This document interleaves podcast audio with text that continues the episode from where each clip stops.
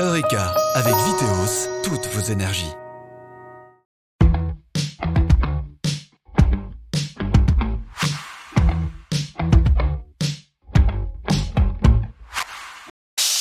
Salut à tous, bienvenue dans Eureka, l'émission qui parle énergie et développement durable. On s'intéresse aujourd'hui au chemin de l'électricité dans le canton de Neuchâtel et on verra que quand on appuie sur l'interrupteur, eh bien il y a derrière toute une histoire et surtout des femmes et des hommes.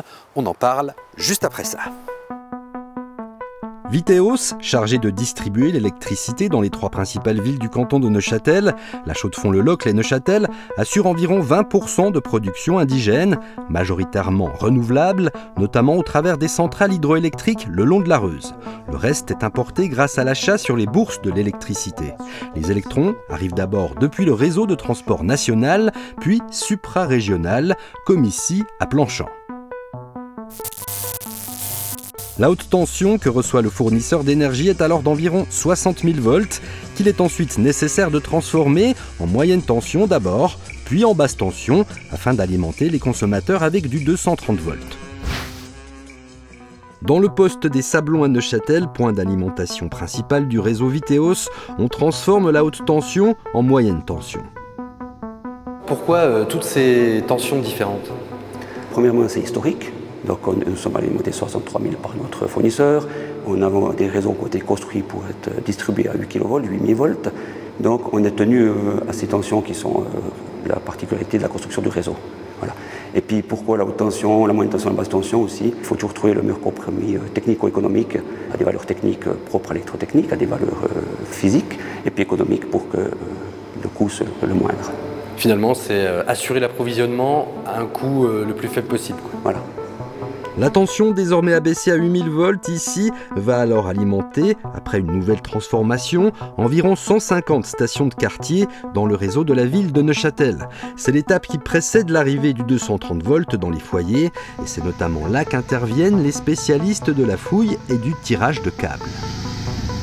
On est en train de passer un câble moyenne tension 20 kV euh, d'une station à une autre. Travail que tout public ne voit pas. De nuit aussi, on travaille euh, voilà. Le week-end Le week-end, ça nous arrive bien sûr pour euh, contenter le plus de monde possible. Et pour éviter les coupures les, plus longues Et pour éviter des coupures longues sur des entreprises, on essaye quand même que, voilà, que les gens puissent travailler correctement la journée. Donc les coupures, on, s'arrange toujours avec les entreprises pour faire au mieux.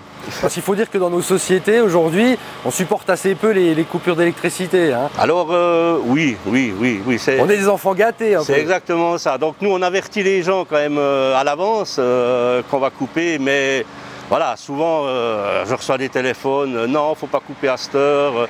Il y a des fois, c'est à cause de la télé, je vous le cache pas, parce que l'émission. à telle et telle heure, je ne peux pas la louper. alors que nous, voilà, on a d'autres priorités.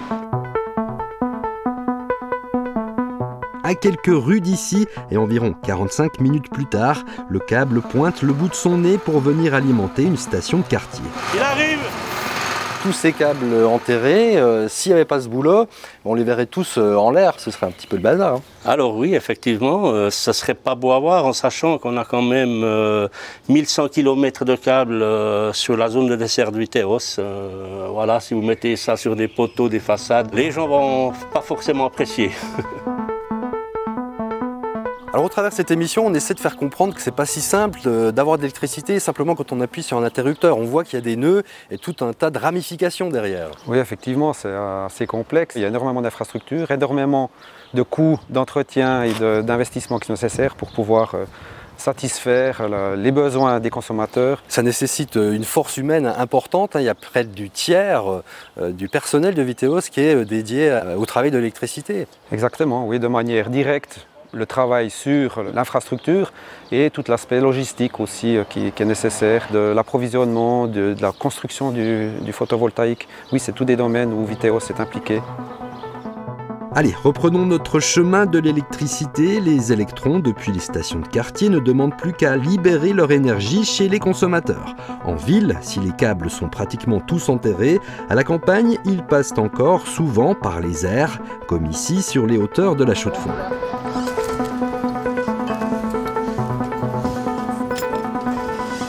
Ce moment, ils sont en train de, remettre les fils sur le nouveau poteau, de les attacher, de régler la, ligne aussi parce qu'on a des, normes à respecter.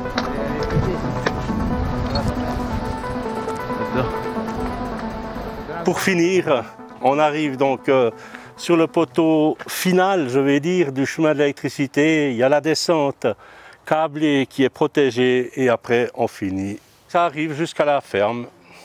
Au bout du chemin d'électricité. Au bout du chemin de l'électricité, exactement. Le réseau électrique est en perpétuelle évolution. D'ici 2040, tous les fournisseurs d'électricité devront s'adapter aux nouvelles réglementations, notamment pour rendre le réseau plus efficient ou encore pour répondre à la demande des consommateurs de plus en plus importante. Eureka, c'est terminé. On se retrouve le mois prochain. D'ici là, restez branchés sur Canal Alpha. Salut Au travers cette émission, on se rend bien compte qu'il y a des nœuds partout et que c'est pas si simple d'appuyer sur un c'est pas si simple de faire une émission. C'était Eureka avec Viteos, toutes vos énergies.